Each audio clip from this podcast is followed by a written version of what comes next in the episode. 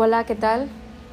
Buenos días, buenas tardes, buenas noches. Hoy les quiero contar un poco de mí para darles esa, ese empujoncito que a veces nos hace falta para, para tomar una decisión sobre nuestra carrera profesional en este caso. Y, y bueno, yo en la prepa comencé a hacer una lista de todas esas carreras que yo para mí eran interesantes. En una libreta comencé a tomar nota y pues un día mmm, estaba viendo National Geographic y pues bueno, yo me acuerdo que estaban pasando los edificios en vertical como una solución a un problema actual que es la falta de espacio para producir alimentos para la sociedad y demás, ¿verdad? Entonces yo dije, qué padre, yo quiero poder hacer algo así yo quiero poder llegar a una solución donde mezcles, para mí, mi, mi, cabeza dijo, están mezclando biología y tecnología, no sé si era lo correcto no, pero en, mi, en el momento yo pensé eso. Entonces yo dije, algo que lo mezcle, biotecnología.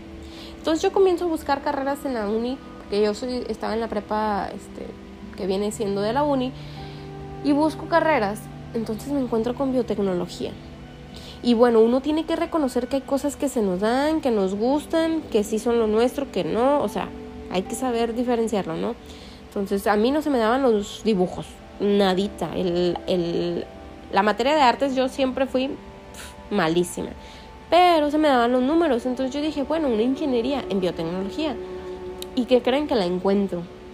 Entonces yo estaba extasiada, fui este, muchas veces antes de, de elegir presentar ahí, eh, hice preguntas con los maestros, investigué con los estudiantes, investigadores y demás. Y, y bueno, al final tomé la decisión de, de elegir esa facultad y fui muy feliz. Me apoyé desde el principio con, con gente que ya tenía, pues ya estaba avanzado en semestres, ¿no? Y eso fue lo que me abrió el panorama pues muchísimo. Siento que, que, me pesó menos cada semestre, ¿no? Porque lo típico, al menos en mi caso, era de que y buscabas a los estudiantes, no sé, estabas en primer semestre y buscabas a los de arriba y, oye, ¿cuál es el semestre más difícil? No, que segundo. Y luego, no, que tercero. Y no, que cuarto. Un amigo, llegó un punto en el que yo dije, ¿sabes qué? Yo ya no voy a preguntar, cada quien te va a decir cómo, te, cómo le fue en la feria. Y la realidad es que cada quien, todos somos distintos, como les dije. Se te puede, hay cosas que se nos dan y hay otras que simplemente no.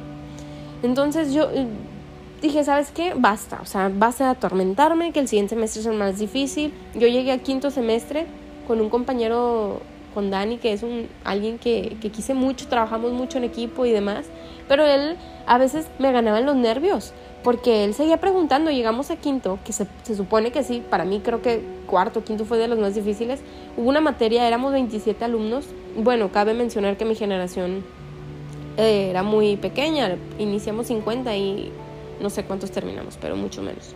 Entonces, este, éramos 27 en el salón Solamente él y yo pasamos. Y luego el siguiente semestre decía, Caro, ¿y si el otro es más difícil? Y yo, Dani, no, o sea, ya, pasamos lo que no, no creímos que nadie iba a pasar.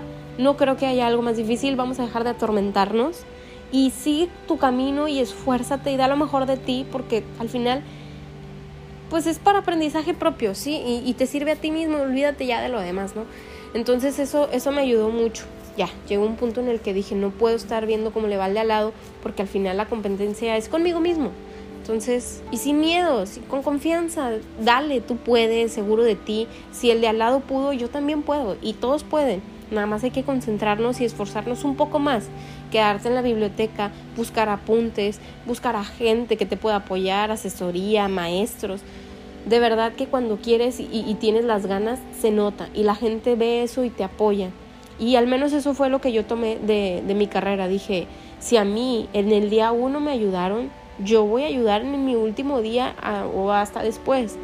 Porque al menos yo creo que de eso se trata la vida, ¿no? De, de ese, ese, eso, eso bonito que nos da y regresarle un poquito, aunque sea en forma de agradecimiento, ¿no?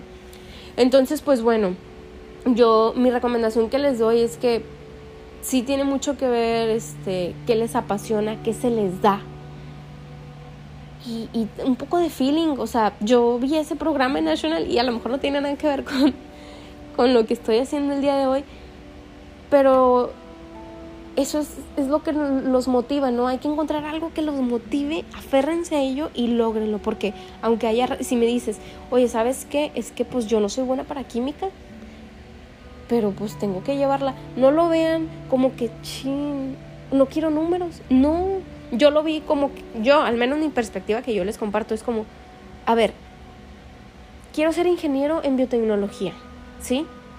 necesito pasar cálculo, necesito pasar química orgánica, inorgánica, físico-química.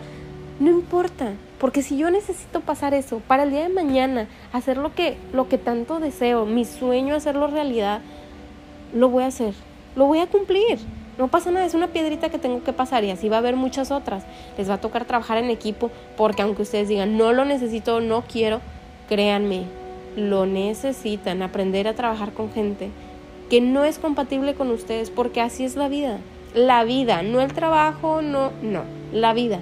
Les va a tocar eh, tratar con mucha gente que no es de su agrado, que no em, con el que no tienen empatía, quizás que no le caen bien ustedes. Y, y bueno, hay que aprender a lidiar con eso, ¿no? Es, es parte del desarrollo de la inteligencia emocional que el día de mañana van a necesitar, vamos a necesitar. Entonces, yo les recomiendo que lo vean así. Este, olvídense de eso porque me ha tocado mucho escuchar, no, es que yo quiero ser jefe y el ingeniero es el jefe y el licenciado no. Olvídense porque esa no es la realidad.